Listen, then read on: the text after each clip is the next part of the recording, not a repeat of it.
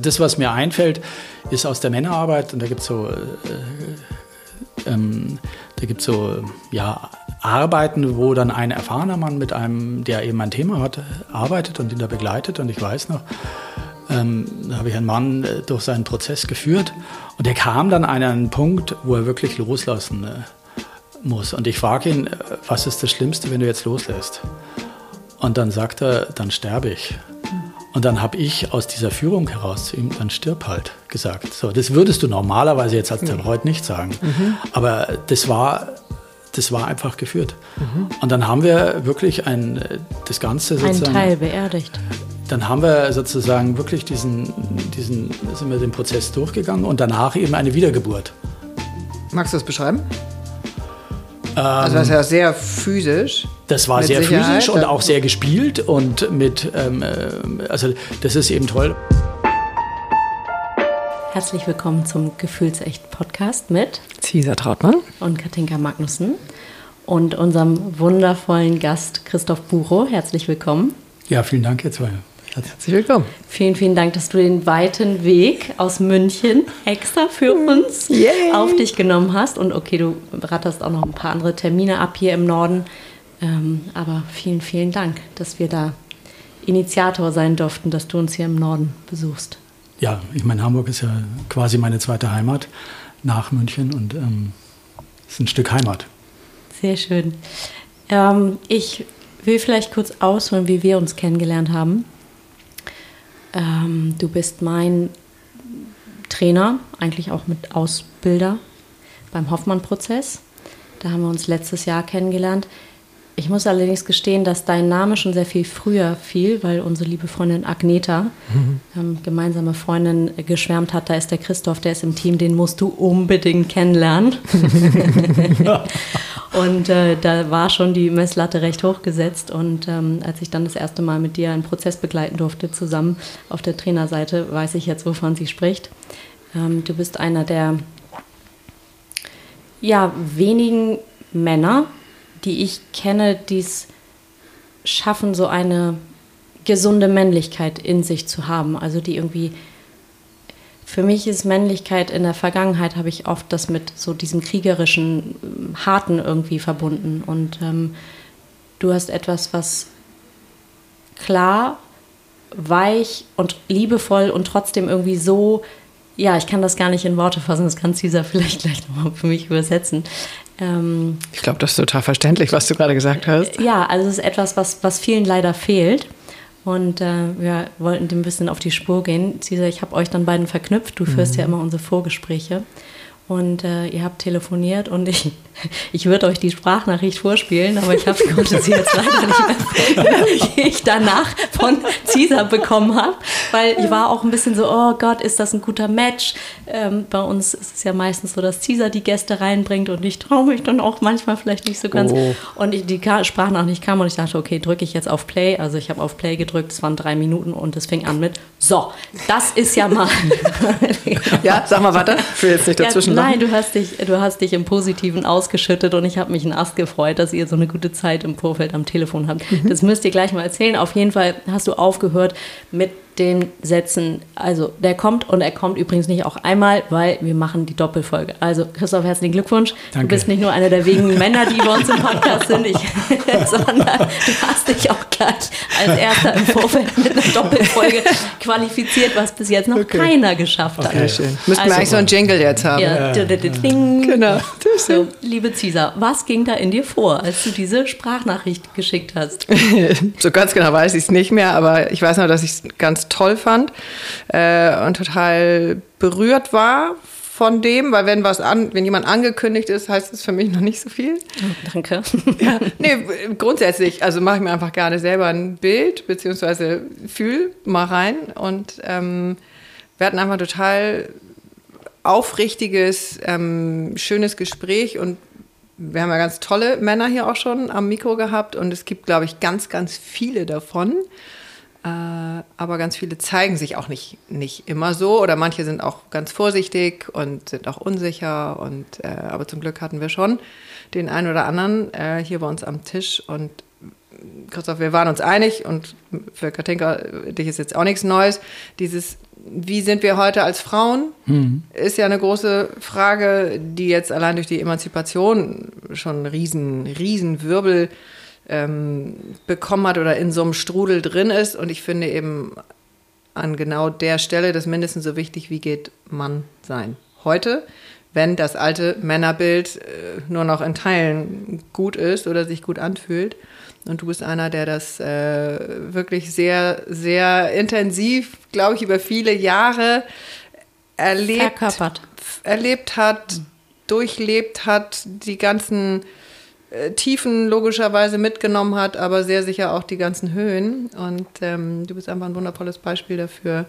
Und äh, darauf freuen wir uns jetzt sehr. Ja, also erstmal vielen Dank für die ganzen Vorschusslorbeeren. Mal gucken, ob ich es halten kann. Ja, aber, ähm, naja, letzten Endes ist es ja irgendwo auch mein Lebensweg, der mich, da, der mich dahin gebracht hat, ähm, das alles auszuprobieren, weil ich sag mal, mein Vater war nicht so. Mhm. Ähm, und das ist, das ist ja eigentlich so äh, die ganze Überlegung am Anfang. Ja, äffst du ja erstmal deinen Vater nach oder deinen Onkel oder irgendwelche anderen Typen auf dem Pausenhof, ähm, die du cool findest. Und, ähm, und irgendwo, also bei mir war das wenigstens so, dass ich nie zu den Coolen gehört habe und ich habe auch nie irgendwie zu den besonders ähm, im Fußball besonders Guten ge gehört, sondern es war immer irgendwie ganz anders. Ähm, und dann habe ich mir schon oft die Frage gestellt, so, ähm, wie, wie, funktioniert denn das hier? Was ist denn das? Mhm. Ähm, was ist denn, wieso sind die anderen das?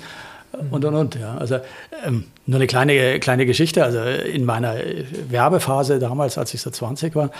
Du warst aber nicht Werber, sondern. Ich war natürlich nicht beworben, sondern geworben. ich habe hab geworben. Ja, und, um die ähm, Frauen. Um die Frauen, genau. Und habe mir da also auch tierisch Mühe gegeben. Und ich habe immer nur gedacht, so, das gibt's doch nicht. Wieso kriegen die anderen die ab? Und und irgendwann habe ich dann mal mein, äh, sozusagen äh, die anderen nachgeäfft und dann funktionierte das. Und dann habe ich gedacht, okay, jetzt müsste ich aber die ganze Zeit Theater spielen. Mhm. dann habe ich es wieder sein lassen. Ja. Und, ah, also du bist dir dann schon treu geblieben? Ich bin mir dann treu geblieben, ja. Okay. Aber Weil das andere zu anstrengend war? Das andere war nicht ich. Das war viel zu anstrengend.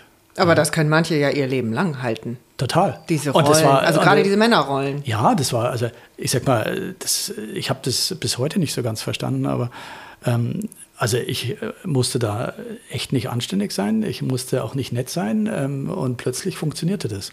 Mhm. Ja, also, und das war irgendwie so ein Mechanismus, wo ich gedacht habe, verstehe ich nicht. Aber ähm, vielleicht war es auch nur ein Einzelfall, ich, keine Ahnung. Das wäre also nochmal eine, eine eigene weitere also Folge wert, dieses, dass Frauen gerne einen Arschloch mögen. Genau, also äh, Cesar und ich, wir sind an der Stelle sehr dankbar, dass äh, du hier mit, großen, mit, zwei großen Sträußen Blumen in der Tür standest. Von daher, ähm, ja, we love it old school. Oder wie sagt man das? Voll. Ja, also ich stehe nicht auf so doofe. Oder die sich irgendwie nur selbst feiern und denken, das finde ich cool. Also das ist doof. So, wir haben jetzt schon mal, bevor es losging, erstmal das Konzept umgeworfen, genau. was ich total schön finde. Äh, weil das machen wir eher am liebsten, dass wir uns vorher irgendwas überlegen und dann machen wir es ganz anders. Und wahrscheinlich lief dein halbes Leben auch so, dass du Absolut. vorher gedacht hast, ich mache es auf jeden Fall so und ich werde das und ähm, so weiter. Und jetzt ist es ganz anders. Also wir sitzen ähm, in Hamburg und du sagtest, Hamburg ist fast auch deine zweite Heimat. Ja. Erzähl mal, warum. Du, letzten Endes ähm, kommt meine Frau aus Hamburg ähm, und das war, also ich weiß noch, ähm, als ich in der Werbephase war, bin ich, äh, da war sie krank und war hier bei ihren Eltern, weil sie normalerweise in München gelebt hat. Und ich habe dann äh, gesagt, du, ähm, ich komme auf den Tee vorbei. Und sie so, ich bin aber in Hamburg. Sag ich, ja klar, ich bin in der Nähe. Ist um die Ecke. Ähm, ich bin bei Freunden um die Ecke. Ähm, und Wo war das denn? Ismaning oder wie? genau. So. genau, also ich bin, für die Tasse Tee bin ich die 800 Kilometer ja. gefahren. Ähm, und ähm, dann äh, hat ihre Mutter gesagt, wo schlafen Sie denn? Ähm, Sie können auch gern bei uns übernachten. Ich gesagt, Bingo. An dieser Stelle habe ich mich dann über die Höflichkeitsregeln hinweggesetzt. Ja. Also das ist sozusagen der Beginn meiner, meiner ursprünglichen ursprünglichen oder der, der aktuellen Liebe zu Hamburg. Meine Mutter ist auch in Hamburg aufgewachsen, also von ah. daher gibt es große Beziehungen zu Hamburg. Okay. Und ähm, ich liebe die Stadt und ähm, ich sag mal, wenn ich nicht in München leben würde, würde ich in Hamburg leben. So, das wollten wir auch hören. Okay, genau, ja. genau, genau. Du machst das alles du hast dich gerade für Folge 3 qualifiziert. genau, genau. Ja. genau. Nein, also von daher, das ist, das ist so der Beginn und das ist natürlich für mich auch immer, ähm, ja, es ist so, ich finde diesen Stil so cool. Mhm. Also ich, ich mag einfach so diesen Flair von Hamburg. Es sind natürlich auch die Elbvororte, mhm. ähm, die ich überwiegend erlebt habe. Und ähm, schon besonders. Das ist schon schön. Ja. Finde ich auch. Genau.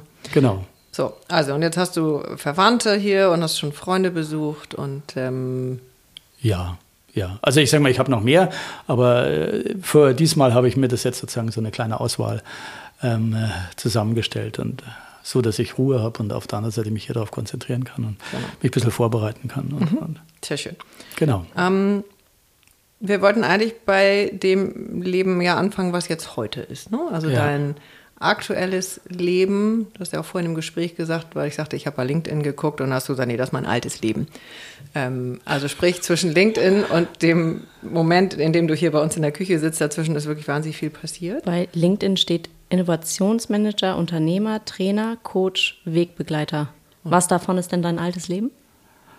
Also das alte Leben ist letzten Endes so dieses ganze Leben als ähm, ja, Unternehmer, das ist das ganze Leben als erfolgreicher Manager, das ist dieses schneller, höher, weiter, das ist, ähm, ja, ich sag mal, Oberführungskraft in einem DAX-Unternehmen sein, ähm, da einfach Karriere, Erfolg, ähm, all diese Sachen machen, äh, dann später so eine mittelständische Unternehmensgruppe mitleiten, ähm, da Beteiligung zu haben und all diese ganzen Geschichten. Und äh, letzten Endes auch ähm, natürlich begeistert zu sein von dem Prestige, was du da bekommst, wenn du im Urlaub sagst, für welches Unternehmen du arbeitest und alle sagen, wow, ist aber ein tolles Unternehmen.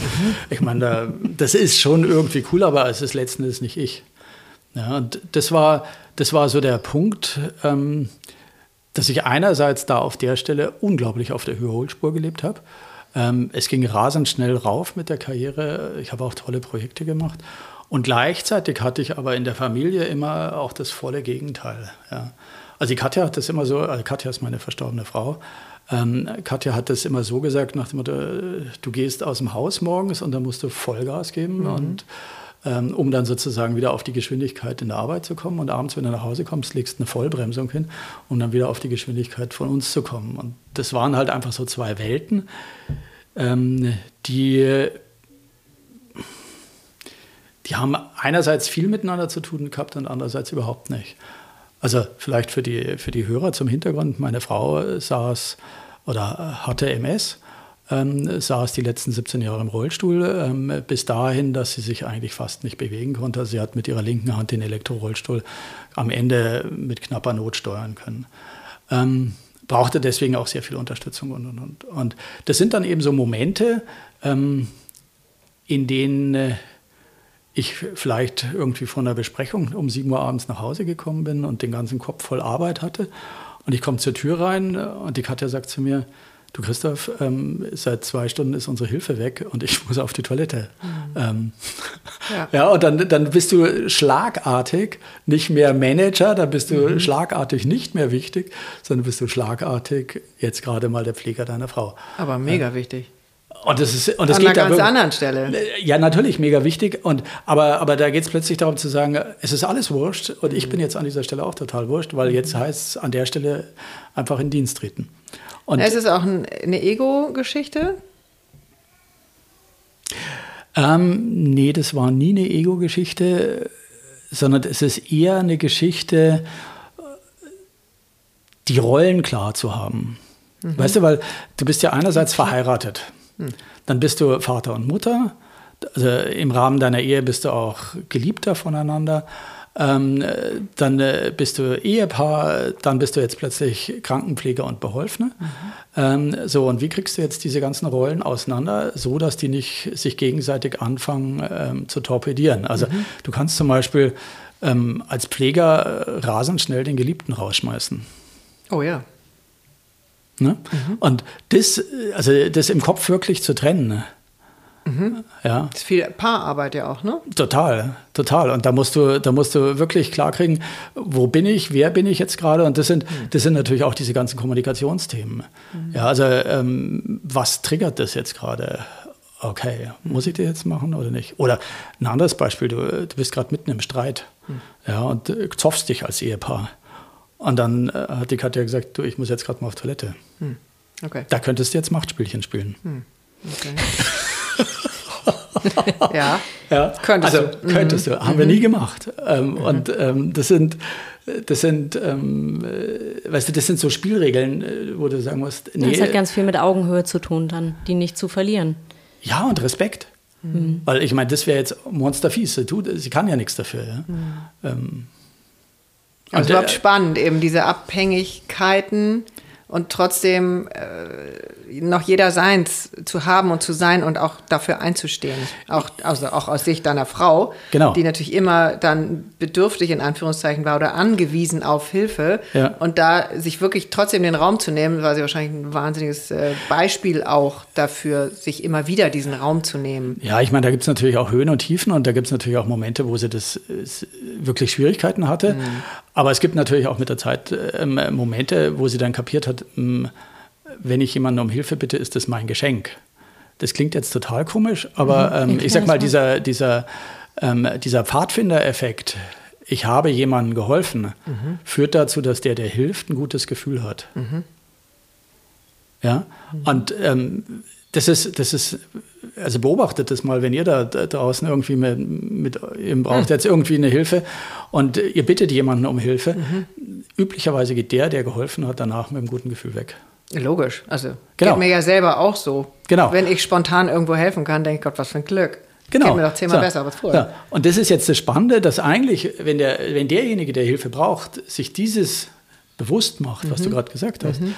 ähm, ist das ja das totale Geschenk. Und dann ist es auch viel leichter, um Hilfe zu bitten. Weil eigentlich schenkst du damit was.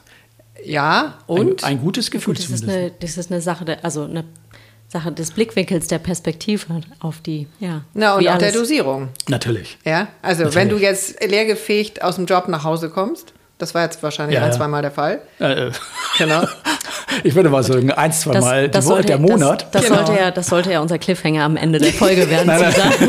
Von daher, da, nein, da sprechen wir jetzt nicht drüber. Kommen wir nachher noch hin.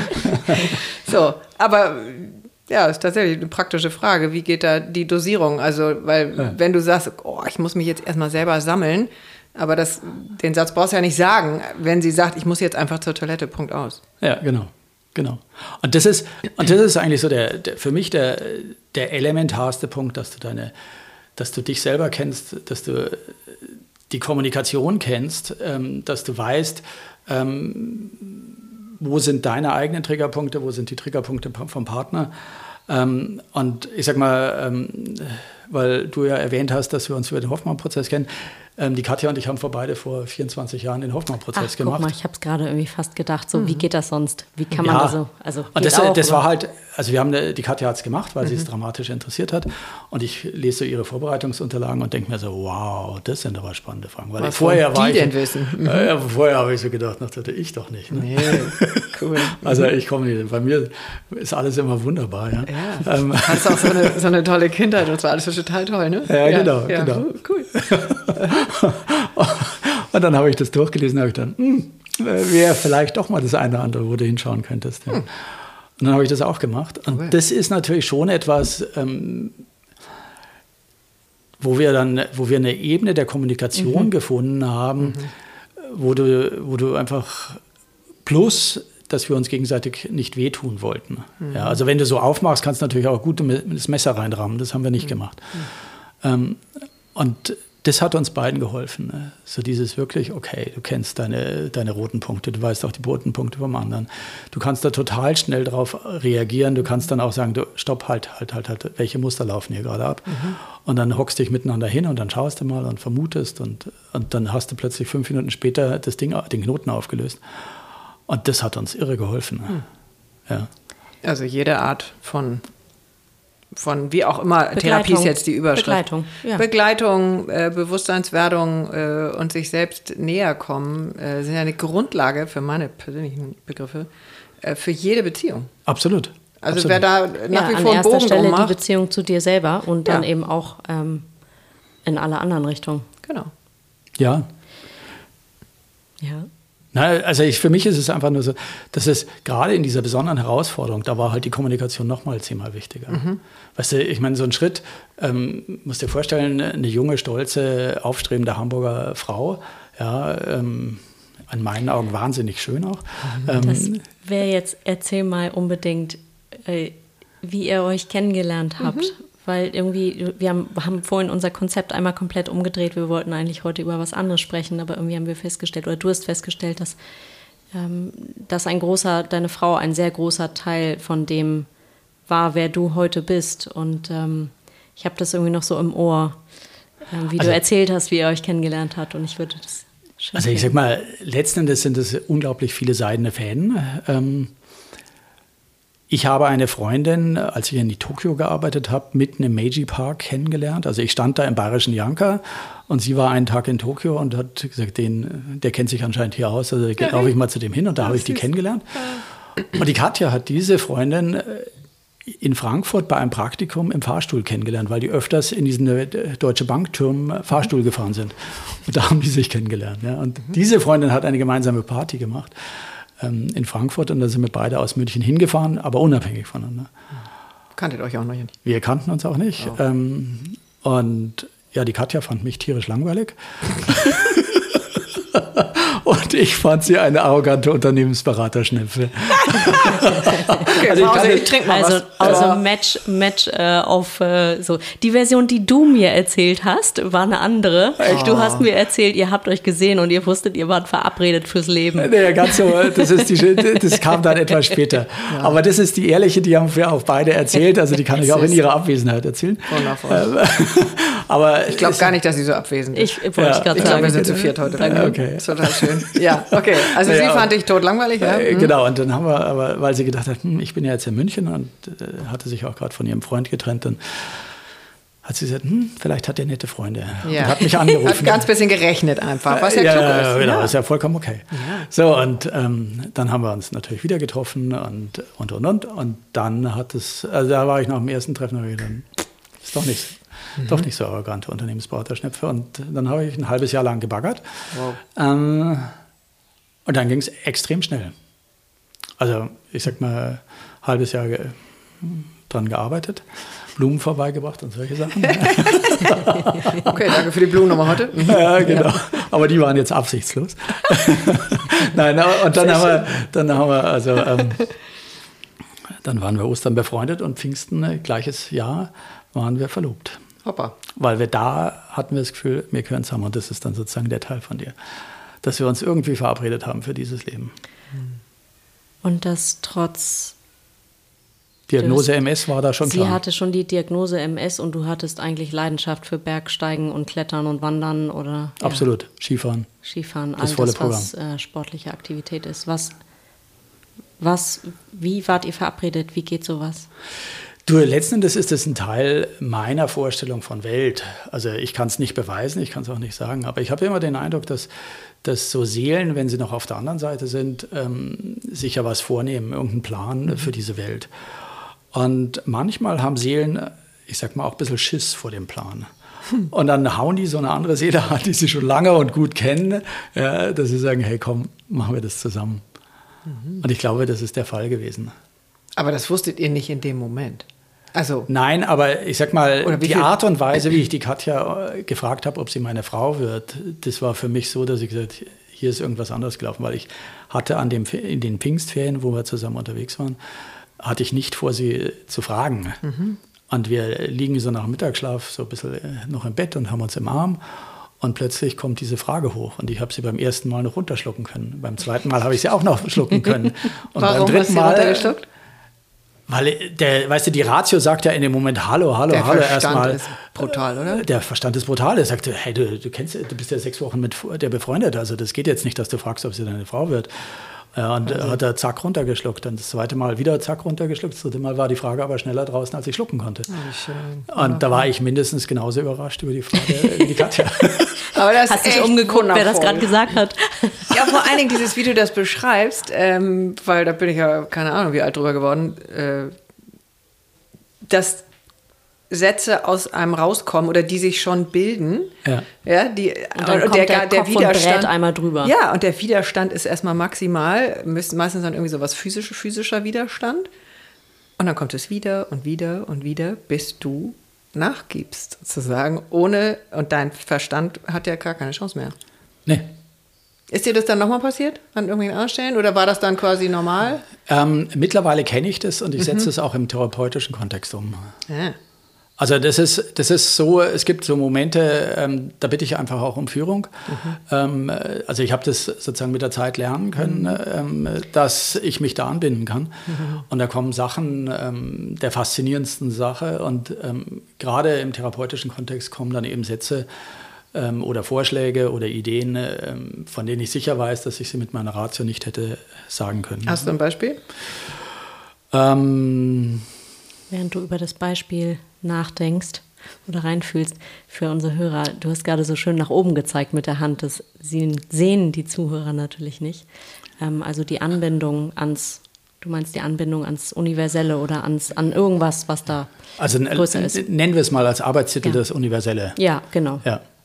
Ähm, also meine Lehrerin äh, Patricia White Buffalo äh, nannte das The Divine Google. ja. Und ich liebe diesen Ausdruck. Ja.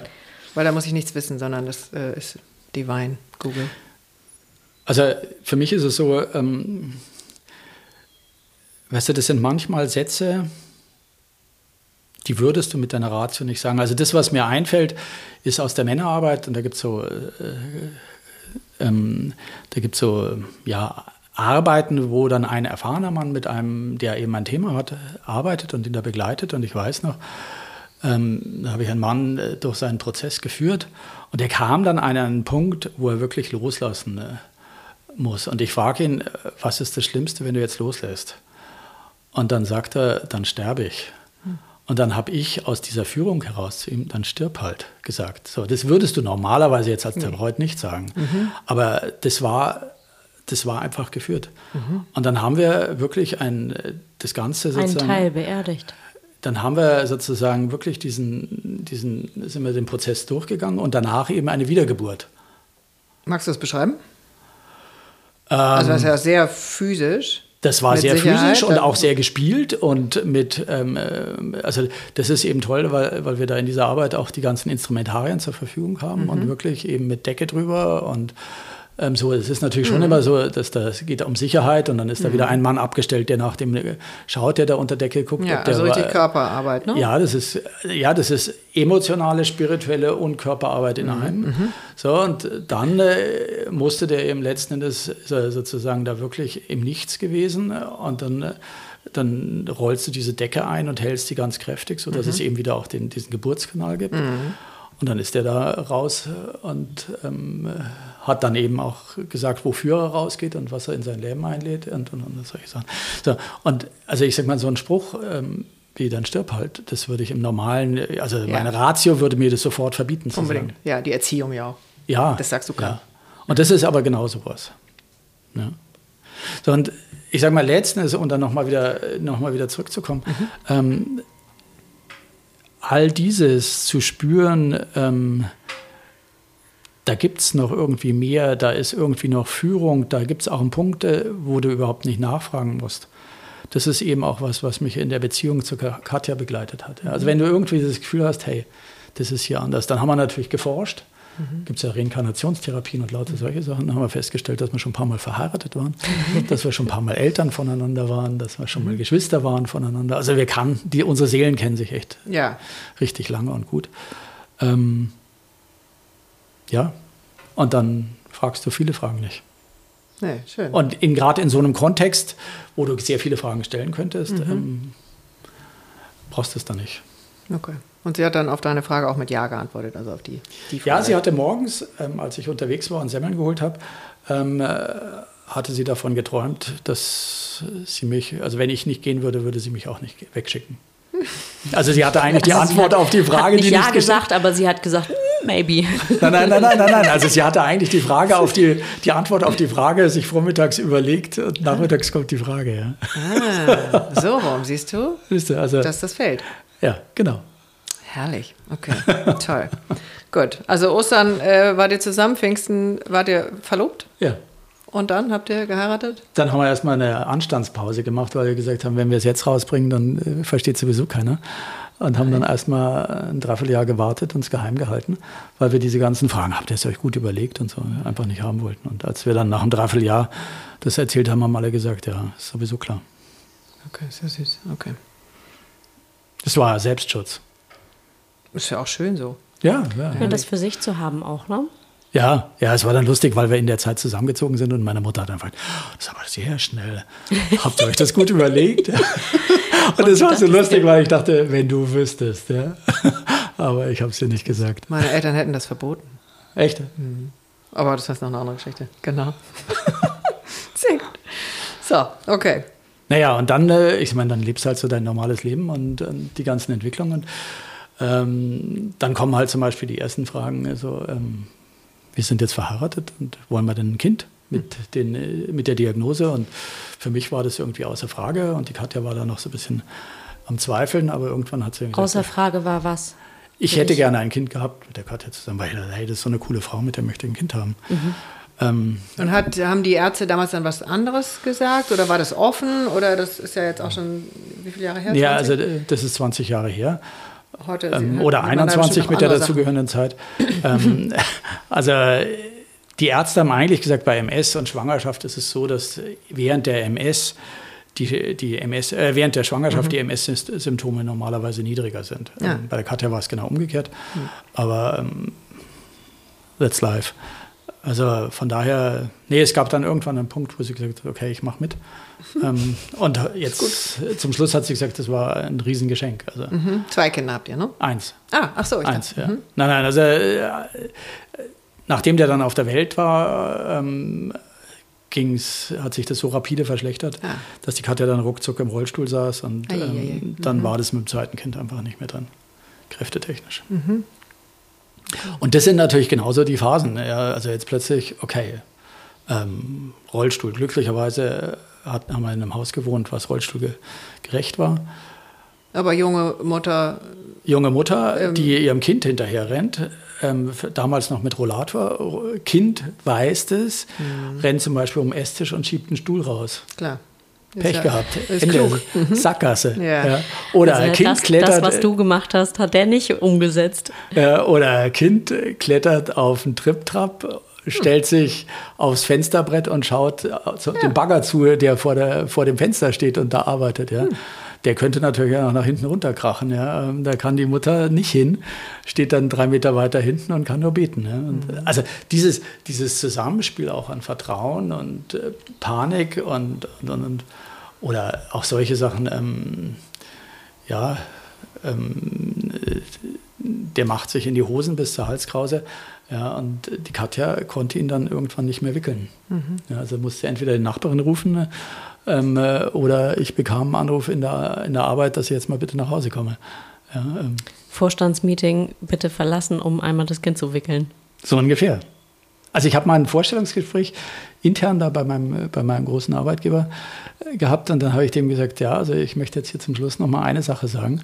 Ähm, mir ist es wichtig, Ihnen zu erklären, dass es Situationen gibt, an denen äh, kriege ich einen Anruf und dann muss ich die Arbeit verlassen. In der Sekunde. Und in der Sekunde. Und das ist wurscht, was für ein Meeting das ist. Und das muss, muss Ihnen als mein zukünftiger eventueller Chef bewusst sein. Mhm. Ähm, und es muss Ihnen klar sein, äh, dass das so ist. Mhm. Ähm, ich möchte damit offenen Karten spielen. Wenn Sie das nicht akzeptieren, äh, dann brauchen Sie mich nicht auf die Stelle setzen. Und der hat sensationell reagiert, weil er gesagt hat, Herr Buro, ähm, Sie haben in Ihrem Leben so viele Stürme erlebt. Ähm, das ist total cool. Ich brauche die Sturmerprobtheit. Und wenn Sie da mal nach Hause müssen, ist das vollkommen okay. Und so wie ich jetzt aber deine Frau auch äh, einschätzen würde, hat sie das auch nie ausgenutzt. Also sie hat es manchmal sie können. Nein, sie hat es ab und zu genutzt. Ja, gut, das ja, ist ja richtig. Aber dann gab es immer einen Grund, aber ausgenutzt genau. in dem Sinne nicht. Nein. Nee, nee, nee, nee, nee, nee, nee, nee. Aber es gibt noch eine schöne Geschichte, weil du um die Werbephase gefragt hast. Nein, und die ist auch wichtig, na, die ist wichtig auch für das Thema Mann. Und zwar, als ich um die Katja geworben habe, war ich junger Ingenieur ähm, und im Arbeitsleben. Und ich habe um die Katja geworben, dass die Balken gebogen haben. Und dann bin ich zu meinem Chef hin und habe zu ihm gesagt, Sie, also ich wollte Ihnen einfach nur sagen, ähm, so die nächsten drei, vier Monate kann ich mich echt nicht auf die Arbeit konzentrieren, weil ich, ich werbe um die Frau meines Lebens. Und ähm, sorry bitte, das hat jetzt Priorität. Ich komme nur noch jeden zweiten Tag oder nein, nein, nein, nein, nein, nein, nein, ich bin schon in die Arbeit gekommen, aber ich habe mich dann ab und zu mal, muss ich fairerweise sagen, auch mal in, in ein Büro zurückgezogen und einen Liebesbrief geschrieben oder solche ja. Sachen gemacht. Ja, ja, also ich war halt einfach nicht so konzentriert bei der Sache. Aber es ist ja zauberhaft, das anzukündigen. Ja, mhm. ja, und äh, dann habe ich, hab ich zu ihm gesagt, ich hoffe, das ist okay. Und er so, ja, ja, das kenne ich von damals. Ah. Und, aber es hat, also wenn ich da auf meine Karriere schaue, ähm, hat es deswegen keinen Knick gegeben oder nichts. Und das ist, finde ich, auch mhm. nochmal ein ganz wichtiger Punkt, mhm. weil letzten Endes bin ich für meine Gefühle und mich in der Arbeit da auch eingestanden und habe gesagt, mhm. Leute, das ist mein Leben. Und das ist jetzt hier echt wichtig, die Frau. Und das ist, ähm, sorry, da muss jetzt die Arbeit gerade zurückstecken. Mhm. Es gibt ja viele Studien, die ähm, zeigen, dass ähm, die Menschen sich nicht 100% authentisch ins Büro bringen. Also niemand will 100% von mir kennenlernen, aber also ich sag mal so, vielleicht ähm, so dieses, ich bringe mich mit dem Ganzen so, wie ich bin, eben auch mit, mit dem kleinen Jungen, in Anführungszeichen, der sich jetzt gerade verliebt und da crazy geht, ähm, da um Verständnis zu bitten, das finde ich schon das können nicht viele. Also ja, heute, das vor 20 Jahren. Genau, und heute spielen die meisten ja irgendeine Rolle, also auch im Büro. Ähm, ja. Und also ich, ich finde, es geht mir nicht bei der Geschichte darum zu sagen, nach dem, was bin ich für ein cooler Typ, sondern es ging mir eigentlich darum, die, die Menschen zu ermutigen, ja, sie selbst zu sein. Sie selbst zu sein und auch dieses Bedürfnis zu äußern. Und sie werden überrascht sein, dass die Vorgesetzten üblicherweise total gut damit umgehen können.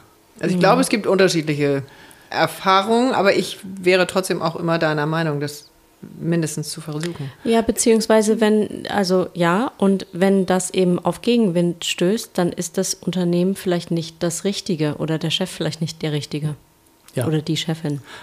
Also meine Erfahrung ist, dass man überraschend oft positives Feedback bekommt. Mhm. Und zwar deutlich öfter, als man es glaubt. Mhm. Und das negative Feedback, was man da vielleicht bekommt, ähm, ja, dann weißt du eben, wo du wirklich dran bist. Und dann musst du es verändern irgendwann.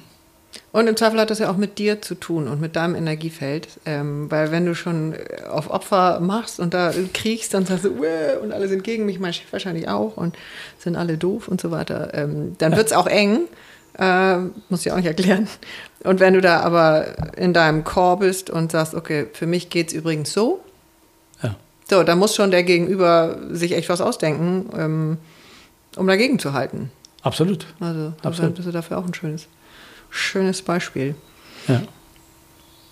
Irgendeine Frage hatte ich, aber die ist jetzt wieder weg. Das macht aber nichts. Kennen wir ja schon. Ähm, so, du hast das ziemlich lange wirklich tough gehalten. Dieses, dein Job, Karriere gemacht, eine Frau, die eingeschränkt ist, ähm, Vater und Kind, also Kind logischerweise ein Vater. Ähm, und irgendwann hat es dann aber dich gerissen, würde der Bayer sagen. Ja, also ich sag mal, es gab schon, es gab schon zwischendrin immer mal wieder interessante, ja. spannende Geschichten. Also zum Beispiel das erste, nach ein paar Jahren ähm, habe ich Rückenschmerzen gekriegt. Mhm. Und zwar richtig Rückenschmerzen. Mhm. Und ähm, naja, ähm, und bis dato war ich immer so nach dem Motto, äh, der gute Mann von München. Ja. Ich, ich, wupp, kann alles. ich kann alles, ich wupp alles und du übrigens, liebe Frau, ich trage auch deine Krankheit und alles, überhaupt ja. kein Problem und alles okay. easy. Ja, und dann kamen diese Rückenschmerzen. Und Aber hast du, muss ich jetzt kurz dazwischen fragen, hast du davor irgendwie für dich gesorgt? Bist du zum, ich sag irgendwas, zum Sport gegangen oder was auch immer du wolltest, Bergsteigen, da, Skifahren? Also ich habe schon Sport gemacht. Ähm, gut, als junger Familienvater machst du üblicherweise ein bisschen yeah. weniger. Ähm, aber ich war, ich war fit, ich war trainiert, also das ist alles nicht das mhm. Problem. Mhm. Aber diese Rückenschmerzen, äh, die ich normalerweise überhaupt nicht kannte, mhm. gingen einfach nicht weg. Ja, und äh, die Katja hat dann zu mir gesagt, du, ähm, komm, hier, lass uns doch mal eine Familienaufstellung machen. Hm. Und dann äh, bin ich also zur ersten Familienaufstellung in meinem Leben gegangen und. mit ihr. Ja. Und, und wer sie, hat aufgestellt, sie oder du? Ähm, oder keiner? Ich habe meine Rückenschmerzen aufgestellt. Ah, cool. Also erst hatte sie was aufgestellt und dann habe ich meine Rückenschmerzen aufgestellt. Ja. Und das war dann wirklich faszinierend, weil ähm, da kam natürlich der Klassiker raus, dass ich da was trage, was eigentlich ihr gehört. Mhm. Ähm, und äh, im Rahmen dieser Familienaufstellung habe ich eben dann äh, dieses Gewicht zurückgegeben. Mhm. Sie hat es auch mit Freude genommen und am Tag danach waren die Rückenschmerzen weg. Wahnsinn. Und hat deine Frau das eigentlich schon vorher dann geahnt, weil ja, sie ja. schon ein, zwei Aufstellungen gemacht hat und nur. Ja, Schön. Ja, ja. Ist aber ja auch sehr klug von deiner Frau. Ja, nein, aber das war, weißt du, das ist, das ist eigentlich so dieser ganze Beginn zu der, mit der mhm. Reise zu uns selber. Und ich meine, der erste große richtige Schritt, auch die eigenen, also meine Ängste zu übergehen, also weil ich früher war ich eigentlich eher so aufgestellt nach dem, okay, Psycho also das ist so die, die Familienprägung. So mhm. Psychologie ist gleich Psychiatrie, ist gleich Klapsmühle. Mhm. Okay. Ähm, ja. Und ähm, normal.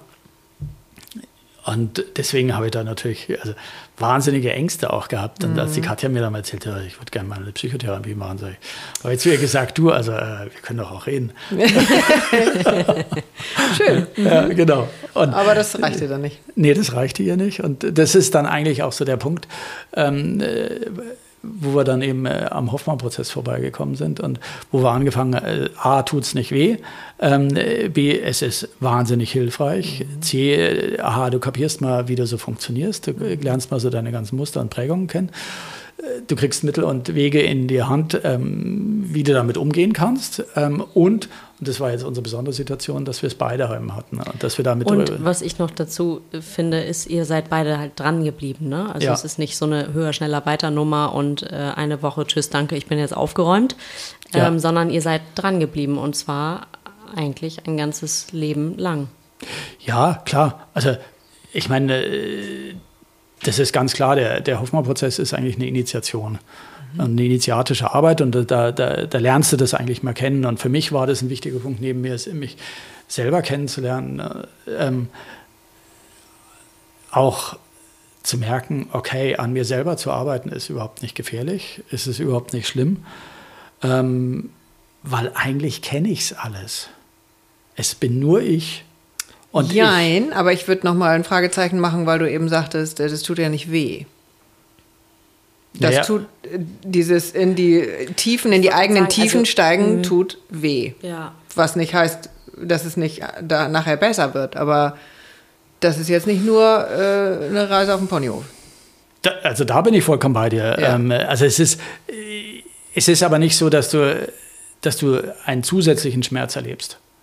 Also ich hatte das Gefühl, ja. du lernst, lern, also du fühlst den Schmerz, den ja. du sowieso fühlst. Ja. Nur du weißt Auf einer nicht, anderen Ebene. Du weißt nicht, woher der kommt und plötzlich weißt du, woher er kommt. Das ist eine gute Erklärung. Mhm. Ja, genau. Also insofern, ja, du erlebst Schmerzen auf dem ja. Weg. Ja, du erlebst auch Enttäuschung auf dem Weg. Du lernst mhm. auch, ähm, dass du manchmal wieder zurückfällst. Ähm, ja. äh, und nicht nur manchmal, sondern auch ab und zu und öfters und mhm. auch länger und auch ich jetzt heute ähm, immer noch. Aber, ähm, aber du kennst dein Zeug. Ja. ja. Und, und damit wird der Schmerz ja weniger. Ja, und das ist so dieses, ah, hallo, da bist du ja wieder. Muster. Genau, genau. Ja, also das ist, äh, das ist eben einfach ein Teil davon. Ja. Nee, also. Ähm, okay, dann war Hoffmann, ihr beide da. Genau, und dann. Und durch. Dann, Aber ihr wart ja nicht zusammen, ihr habt das nacheinander gemacht. Ein halbes ne? Jahr auseinander. Ja, genau. Okay. Und ja. dann hattet ihr wahrscheinlich eine andere Beziehung. Total. Also die Katja hat mich nach dem Hoffmann-Prozess abgeholt und dann sind wir erstmal eine Woche zusammen in die Toskana gefahren. Ja. Und, ähm, Beste Zeit. Ja, und das war wahnsinnig schön und super und im Frühjahr und haben dann einfach eine Woche lang ähm, Deep Talk gemacht. Mhm. Und das ist, also das hat die Katja geliebt, ich habe es auch geliebt. Und weißt du, da kommst du so auf Ebenen miteinander, ähm, die sind schon dann sehr intensiv. Ja. Ähm, und ja, und dann geht die Reise weiter. Dann fängst du plötzlich an, ähm, hat die Katja Reinkarnationstherapien gemacht. Die hat halt einfach, die war immer auf der Suche nach, wie kriege ich Heilung hin? Mhm. Also die MS ist ja eine letzten eine Krankheit, die von der Schulmedizin als unheilbar genau. ähm, äh, diagnostiziert ist. Und sie hat gesagt, dass, ähm, ich kenne aber Menschen, die geheilt sind. Mhm. Es gibt ja unterschiedliche Verläufe auch, ne? Es gibt unterschiedliche Verläufe, aber es gibt eben auch Menschen, äh, die geheilt sind, die, ja. bei denen alles weggegangen ist. Und, und. Mhm. und dann am Anfang war es ja natürlich so, dass sie gesagt hat, okay, also die haben das und das gemacht, dann mache ich das jetzt auch. Ja. Das hat aber nicht funktioniert. Mhm. Ähm, also hat sie dann irgendwann kapiert, ich muss jetzt hier meinen eigenen Weg suchen. Mhm. Und, ähm, und das war einfach, also da war sie einfach wahnsinnig unterwegs und ähm, ich würde mal so sagen, sie war so ein bisschen mein Trüffelschwein. ja. Weil sie halt auch so ein bisschen in ihrer Not und ihrem Druck ja. unheimlich viel gemacht hat. Und mhm. das, was mich interessiert hat, habe ich dann auch gemacht. Mhm. Das schön. Also, ähm, und da auch viele Heilmethoden, also zum Beispiel, was wir dann ähm, mal erlernt haben, was ich persönlich sehr spannend finde, ist ähm, so eine Geistheilmethode. Mhm. ähm, wo du dich eben auch wieder, ähm, ich zeige jetzt meinen Finger nach oben, mit oben verbindest und dann Ja. eben da mit denen zusammenarbeitest und die um Heilung bittest und da wirklich faszinierende Sachen passieren. Gib mal ein Beispiel. Also, Ich, Beispiel. sagen, ähm, ich kenne das jetzt auch noch nicht, die Methode. ähm, der Leon, äh, so äh, als Jugendlicher, hat Also. geklettert. Zehn, äh, zwölf Jahre war er ungefähr. So, und in dem Alter ist es üblicherweise so, dass die Muskeln und die Knochen so stark sind und der Knorpel so schwach ist, dass Muskel und Knochen bei gewissen engen Winkeln, Gelenkwinkeln, ähm, den Knorpel kaputt machen können. Und das passiert halt auch beim Klettern mal. Also Leon kam vom Klettern zurück, sagt, er hat Knieschmerzen.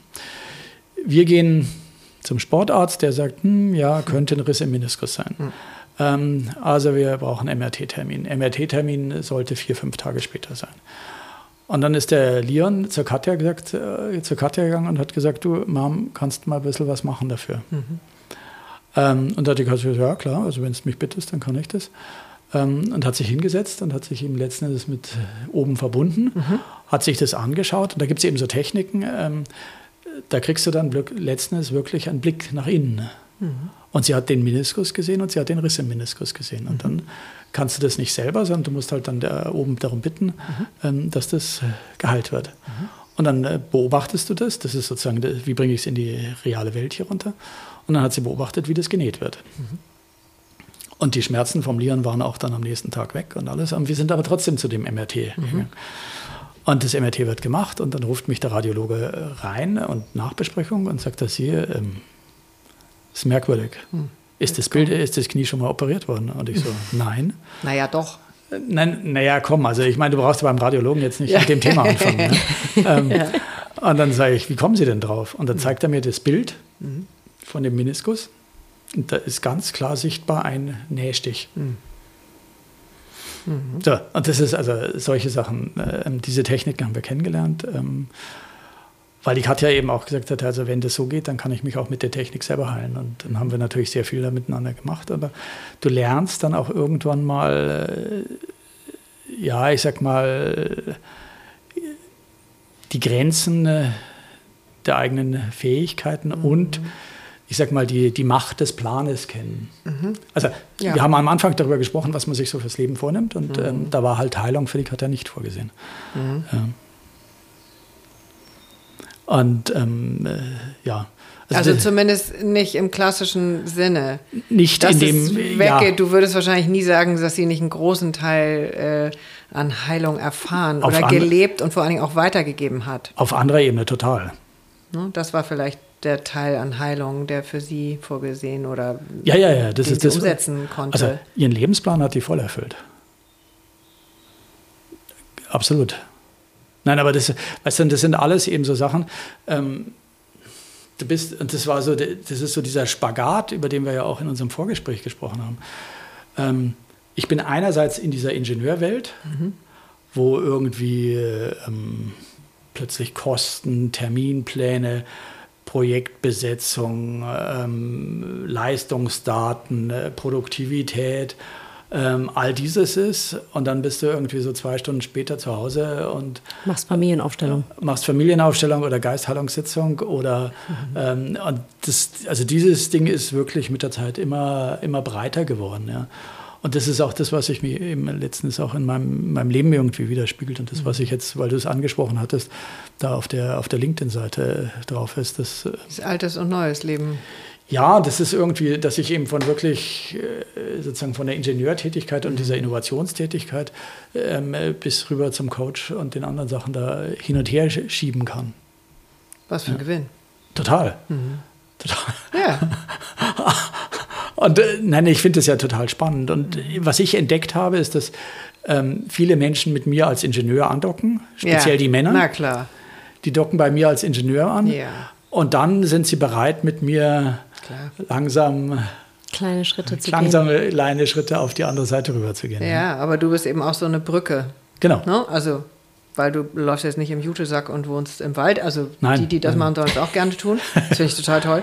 Ähm, und du hast auch ein Handy und ähm, bist Freund der Technik. Also du musst nichts aufgeben Nein. äh, von deinem alten, alt klingt so alt, aber äh, von dem, wie du angefangen hast, da, da, sind auch ganz viele Qualitäten drin, die du jetzt mit dem äh, Spirituellen verbindest. Ja. Richtig? Ja, ja, klar. Also es gibt natürlich schon gewisse Sachen, die ich, wo ich sage, aus meinem alten Leben, ähm, ja, das war damals so, das muss ich heute nicht mehr haben. Also ich sag mal, es Zum gab Beispiel? Ja, naja, du, also ich sag mal, ich habe ja nun beim Münchner Automobilunternehmen gearbeitet und ähm, in der Anfangsphase war ich natürlich schon ziemlich autobegeistert, ja.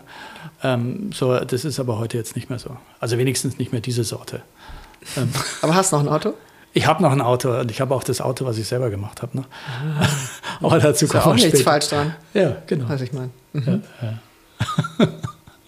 Nein, aber es ist halt, es geht da schon auch mal um das ganze Thema Nachhaltigkeit. Also mhm. das spielt natürlich in meinem Leben auch noch eine gewisse Rolle, ähm, wirklich zu sehen, so wie, wie kann ich das alles so darstellen, dass das alles CO2-frei ist, dass ich da auch Ressourcen, äh, also die Ressourcen erzeuge, die ich selber verbrauche und lauter mhm. solche Sachen. Mhm. Das sind so dann meine, weißt du, weil ich war als Student schon Greenpeace-Mitglied mhm. ähm, und da tust du natürlich eine Zeit lang so als Mitarbeiter bei BMW schwer. Hm. Ähm. Kommt nur so mittel an. Beide okay. Seiten zu leben, wie ging das? Du, beide Seiten zu leben, ja. Also ich meine, eine Zeit lang habe ich die Greenpeace-Mitgliedschaft, ich habe sie nicht ruhen lassen, sondern ich hatte die schon immer. Und, aber ich habe sie so ein bisschen verdrängt.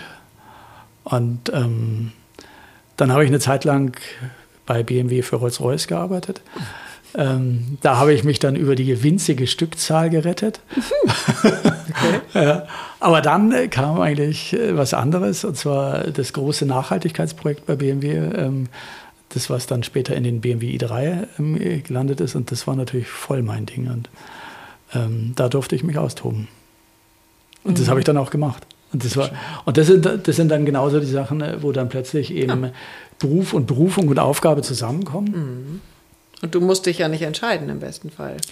Nein. Ja, also sind wir wieder bei dem, du bringst einfach da an der Stelle 100 Prozent von dir ein, also so wie du bist. Und ja. dann entsprechend sind dir offensichtlich die Sachen dann auch so zugeflogen. Du, letzten Endes war es so, dass ähm, ein Freund von mir äh, war damals mein Chef und der wusste das halt. Der kannte ja meine ganze Geschichte und der hat gesagt, das ist jetzt hier das Projekt. Also war Zufall. nee, ich habe ja, nein, ich war eigentlich in, zu der Zeit, als es entschieden wurde, wer das machen soll, war ich fest verpackt und verkauft an ein anderes Projekt. Und da, ich hätte eigentlich über, ich habe auch, ich habe überhaupt nicht damit geliebäugelt, mit dem Projekt, äh, in dem Projekt zu arbeiten, weil natürlich hätte es mich interessiert, aber ähm, ich war klar, ich habe zugesagt, ich mache das andere Projekt. Und dann ruft er mich eines Morgens an und sagt, du Christoph, bitte mach das Projekt. Und ich so, äh, Entschuldigung, ich bin aber in dem anderen. Mhm. Sag ich, lass das meine Sache sein, du gehst jetzt in das Projekt. Das, ich weiß, das ist dein Projekt. Das ist, da brauche ich dich jetzt. Mhm. Sehr gut. Und dann, äh, ja, habe ich gearbeitet bis zum Umfallen, aber ich war sauglücklich. Ah, okay. Und das wann? ist, ich wollte gerade sagen, eine schöne Überleitung zu, ich hatte schon mal in Minute 25 oder 30 die Befürchtung, Caesar, dass du auf unseren Cliffhanger drauf zulotest. es ging schon in die Richtung. Wir kamen nämlich, wir kamen so ein bisschen darauf hin, ja, wann bist du, oder was hast du gesagt? Du hast es so schön bayerisch gesagt, zerrissen. Ich, dich hat's gerissen. ja, mich hat's gerissen. Ja, du, letzten das war das, das war wirklich der Punkt. Also, ähm, der Leon, ist irgendwas körperlich gerissen? Nee, also tatsächlich. Nein, also körperlich ist nichts gerissen. Ähm, aber also das war halt die Situation. Ähm, ich war verantwortlich für ungefähr 450 Mitarbeiter, hatte, war der Produktionsverantwortliche eben für diesen ganzen i3 mit allen Innovationen und Kohlefaserkarosserie und und und und. Ähm, mit dem kompletten Nachhaltigkeitsthema war gleichzeitig für die Standortsuche Standortsuche zuständig, gleichzeitig für die gesamte Produktionsprozessentwicklung, ähm, hatte Termindruck, hatte Budgetdruck und, und, und, und, musste das alles sozusagen vom weißen Blatt Papier mit meinem Team natürlich zusammen ähm, gestalten, entwickeln. Ähm, ja, und dann äh, war zu Hause ähm, die Katja, die brauchte den gleichen Pflegebedarf. Ähm, der Leon war jetzt so 11, 12, das heißt, der fing auch mit der Pubertät langsam an. Und ähm, das war einfach dann irgendwann mal ein Potpourri plus eben extrem viel Arbeiten. Ähm, und ich weiß noch, ich bin dann einen Morgen ins Büro gegangen und ich habe den Bildschirm gesehen und die Mails gesehen, aber ich konnte sie nicht mehr lesen. Mhm. Weg. Was heißt, du konntest das nicht mehr lesen? Ich hatte keine Konzentrationsfähigkeit mehr. Mhm. Wirklich vom einen Tag auf den anderen. Nicht angekündigt. Nicht angekündigt. Oh. Nichts. Also ich sag mal, im Dann Nachhinein bei de detailliertester, äh, bei detailliertesten Nachfühlen mhm. ähm, dann schon. Mhm. Aber also die Signale waren nicht, nicht so riesig. Was waren die Signale vorher, die du vielleicht ähm, nicht wahrgenommen hast damals? Also ich habe, wir haben zwei Monate vorher einen Urlaub gemacht und ich hatte das Gefühl, dass ich am Ende von diesen 14 Tagen Urlaub ähm, nicht erholt war. Mhm. So war es. Also ich habe mhm. gemerkt, ich kriege die Batterien nicht voll. Mhm. Und Schlafstörungen? Ja, schon auch, aber das war einfach, das habe ich dann gesagt, äh, gut, ist, ich muss so viele Vorstandsvorlagen schreiben und hier und dies und jenes und Termindruck und ähm, das kannte ich dann zum Teil schon, aber ähm, es gab dann auch wieder Zeiten, also das Hauptsignal war einfach, dass ich mich nicht mehr so, also übers Wochenende nicht erholt habe, dass mhm. ich, dass naja, ich diese Nichterholung, das war eigentlich das zentrale Thema. Vieles von dem, was du schilderst, hat sich vielleicht auch schon, oder so kommt es bei mir an, hat sich schon so normal angefühlt, ja. dass es gar nicht in dem Sinne als unnormal ja, äh, also, spürbar war. Du, es haben ja viele Freunde später gesagt, du Christoph, wir haben uns sowieso schon lange gewundert, wie du das aushältst. ja, weil die gesagt haben, also hier so ein, so ein Job, ähm, so eine Verantwortung, so ein Projekt und dann noch die ganzen Aufgaben, die du in der Familie hast. Ähm, und mir war es ja auch wichtig, dass ich Zeit habe, jetzt ähm, nicht nur so äh, abends rein, morgens wieder raus, sondern dass ich mich auch um den, den Leon, also meinen Sohn, kümmere und ähm, genau, diese ganzen Geschichten. Dann saßt du vor deinem Computer und was ist dann da passiert? Ging. Du, da habe ich festgestellt, es geht nichts. Verschwimmt alles, oder? Ja, also ich habe ja die Buchstaben gesehen, aber ich konnte nicht aus den Buchstaben irgendetwas Sinnvolles zusammensetzen. Also mhm. ich konnte, und ich bin dann zu meinem Chef und gesagt, du, ähm, ich weiß nicht, was hier los ist. Ähm, und dann bin ich erstmal zum Werksarzt gegangen, der hat gesagt, ja, Sie haben ein bisschen hohen Blutdruck. Ähm, äh, dann äh, bin ich zum Hausarzt gegangen, der hat gesagt, ja, ein bisschen hoher Blutdruck. Aber ich sagte, naja, ich mache jetzt mal eine Woche Urlaub, ähm, dann wird es schon wieder gehen. Nach der Woche wurde es aber nicht besser. Ähm, und was dann einfach dazu kam, waren einfach auch noch so, so Angst- und Panikstörungen, mhm. ähm, dass ich gedacht habe, jetzt ist irgendwas mit meinem Herz kaputt. Ja. Ähm, war dann das eine Woche. Hast, das war die Angst, das hast du gedacht oder das war so? Ja, also letzten Endes aus heutiger Sicht und mit meinem heutigen Wissen würde ich sagen, waren das ähm, schon Angstattacken mhm. und ähm, ja, Angstattacken und weil ich das ja überhaupt nicht kannte. Ich war mhm. bis dato immer fit, immer gesund und dachte so jetzt Herzinfarkt oder irgendwie sowas. Ähm, und bin dann auch ins Krankenhaus gegangen, habe mich da ein paar Tage durchchecken lassen, aber mhm. die haben gesagt, bisschen hoher Blutdruck. Bisschen hoher Blutdruck, machen ein bisschen Pause.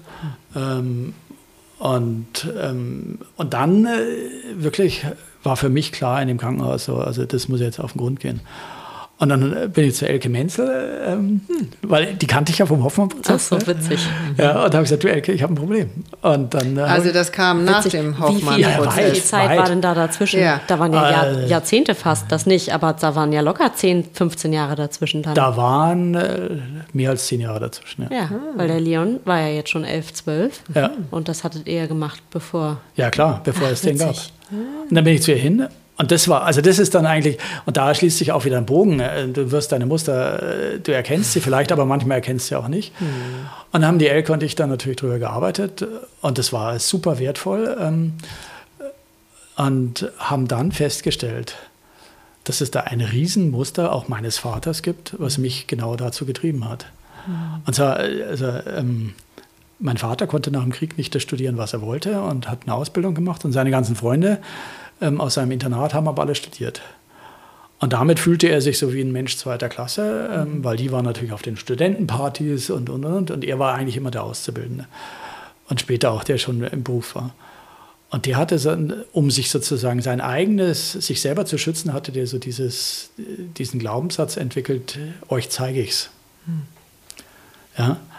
Und ähm, hat sich dann auch unheimlich reingehängt und war letzten Endes auch wirtschaftlich erfolgreicher als die meisten seiner Freunde. Mhm. Und das war dann seine Kompensation. Mhm. So, und das hat er mir, mir, natürlich mit der, nennen wir es jetzt mal Vatermilch, mitgegeben. Mhm. Ja? Und dieses, diese Arbeit, die ich da in dem Project I gemacht habe, war dieses Muster zur Perfektion, weil letzten Endes mit diesem Produktionskonzept habe ich es damals der Weltautomobilindustrie gezeigt. Und privat ja auch. Ähm, no, ich mache eine Karriere, ich verdiene viel Geld, ich habe mega Ansehen. Und übrigens nebenbei. Ja, ich zeige es euch allen. Wuppe ich es auch noch ja. meine Frau und mit dem Rollstuhl und Transfers und, und Sohn und Bäu. Genau. Eins nach dem anderen. Ich kann das alles. Es ist ganz witzig hier, gerade bei mir kommt so das Bild von dein Vater hatte das da beruflich, dass er da so nicht landen konnte, wo er wollte. Und bei dir war das ja so ein bisschen das, was du eingehend erzähltest, mit den, dass du dich immer gefragt hast, wie machen die anderen bei den Frauen das? Also ja. da hast du es dir dann halt so rumgezeigt. Du, ich habe es letztens auch meinem Vater gezeigt, weil ich gesagt habe, du, ich habe hier die Superfrau und ähm, mhm. äh, ich. Look at me. Look at me, ja. so, dann hat es mich halt voll zerlegt. Ja. ja sehr schön. Und mhm. also ich meine, das war, das war wirklich so äh, diese Arbeit mit Elke. Und ich meine damit die ganze Vorarbeit auch aus dem Hoffmann-Prozess und so. Das heißt aber, das heißt voll zerlegt heißt Burnout, wie wir heute sagen. Ähm, also wir wissen ja, dass Burnout nicht ähm, das ist, was oft beschrieben wird, sondern äh, einfach eine, ja. Also es war eigentlich ein maximaler Erschöpfungszustand. Erschöpfungs ja. Mhm. Ähm, ich habe ein Jahr lang Pause gebraucht, bis ich wieder gearbeitet habe. Ah, Wahnsinn. Mhm. Und Was hast du gemacht in der Zeit? Also die ersten paar Monate, glaube ich, habe ich nur im Bett gelegen. Wow. Und da, da ging eigentlich so gut wie gar nichts. Und diese, also das hat sich auch vieles gesteigert bis zur Agoraphobie. Und, ähm, Was ist das? Agoraphobie ist letzten Endes die Angst, in Menschenmengen auf Plätzen ja. zu sein. Ähm, so Aber das heißt, deine Frau mit MS im Rollstuhl, ein pubertärer Sohn und du liegst, legst dich voll ein halbes Jahr ins Bett. Vollausfall. Ja, also das war so stark, dass ich am Wochenende, also wir haben ja sehr viel Hilfen gehabt, dass ich am Wochenende meine Mutter gebeten habe zu kommen, damit sie das Frühstück für die Familie macht, mhm. weil ich dazu nicht in der Lage war. Wow. Das wäre für mich zu viel Stress gewesen. Wie das für dich war, müssen wir vielleicht in der nächsten Folge ja. erörtern, die Mutter um Hilfe zu bitten, der man es eigentlich vorher auch zeigen wollte. Mhm.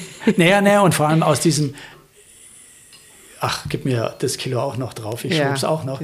Und dann, und dann plötzlich in die totale, ja, ins Nicht kommen zu können. Hilflosigkeit. Hilflosigkeit. Und da, da, da, eben auch dann plötzlich diese Umdrehung der Katja, von Katja, die vorher die Hilflose war, plötzlich äh, in welche Rolle sie dann reingekommen ist. Mhm. Ja, ähm, weil sie dann plötzlich die Starke war. Mhm. Ja, ähm, und das, also auch nochmal in der Beziehung, wie sich das dann viel gedreht hat. Und äh, wie gesagt, also das sind, das sind halt ganz viele Punkte, aber das, das Wichtige, was darunter liegt, ist eben unsere gemeinsame Kommunikation. Aber das ist, das ist für mich in meiner Geschichte wirklich der totale Dreh- und Angelpunkt. Mhm. Ähm, auch für vieles, was ich eben heute dann äh, da tue. Ich hätte eine abschließende Frage. Ja, ja nee, unbedingt. Weil ich, was ist das größte Geschenk, was deine Frau dir gemacht hat?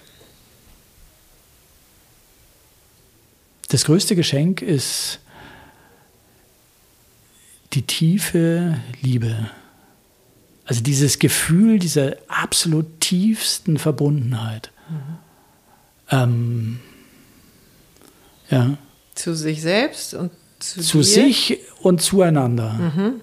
Also die du daraufhin ja, also auch gesucht hast in dir dann, weil die musstest du ja erstmal für dich. Ja, also das eine ist die Verbundenheit mit mir, aber mhm. daraus, aus dem, wenn ich mit mir verbunden bin, kann ich mich auch mit ihr verbinden. Mhm. Und dieser, dieser Moment, ähm, also das erzähle ich jetzt noch schnell. Ja, bitte. Ähm, und zwar, das war ungefähr so sechs Wochen bevor sie gestorben ist, mhm. saßen wir äh, an unserem Esstisch uns gegenüber und hatten gegessen miteinander und am Ende haben wir noch geredet und dann entstand so eine, ja, ein, so ein wohliges Schweigen. Und dann ist so die, wirklich die Liebe hin und her gewandert und die wurde so intensiv mhm. und so dicht, mhm. dass dann ein Dachflächenfenster bei uns im Haus geknallt ist. Mhm. Ja. Mhm. Und das ist, das war irgendwie so äh, magisch, weil ja. das ist, das hat 20 Jahre gehalten und mhm. jetzt knallt es. Äh, in dem Moment. In dem Moment, ja. Könnte auch drei Stunden später. Zufall. Ja, ja, natürlich. Sagen wir mal, es war Zufall. Ja, wie schön. Mhm. Wundervoll. Mhm. Möchtest du heute was ins Feuer geben? Wir befeuern ja oder du kannst was da lassen, kannst auch alles anders machen oder denken. Es qualmt hier schon so schön. Ja, es qualmt so schön. Ähm, ich habe ich hab mir das ja im Vorfeld die Frage gestellt, ob ich was ins Feuer geben möchte. Und ehrlich gesagt, nee, ich, ja. ich empfinde es als rund. Ich finde es sehr angenehm, dass es jetzt hier gerade nochmal Genau. wieder räuchert. Hier im Ähm, Zweifel ist hier irgendwas, was raus muss aus dem Raum. Ja, Kaffee. Genau. Schön. Ja, von daher vielen Dank erstmal. Ja? Ich freue mich schon jetzt auf morgen früh. Geht's weiter mit uns.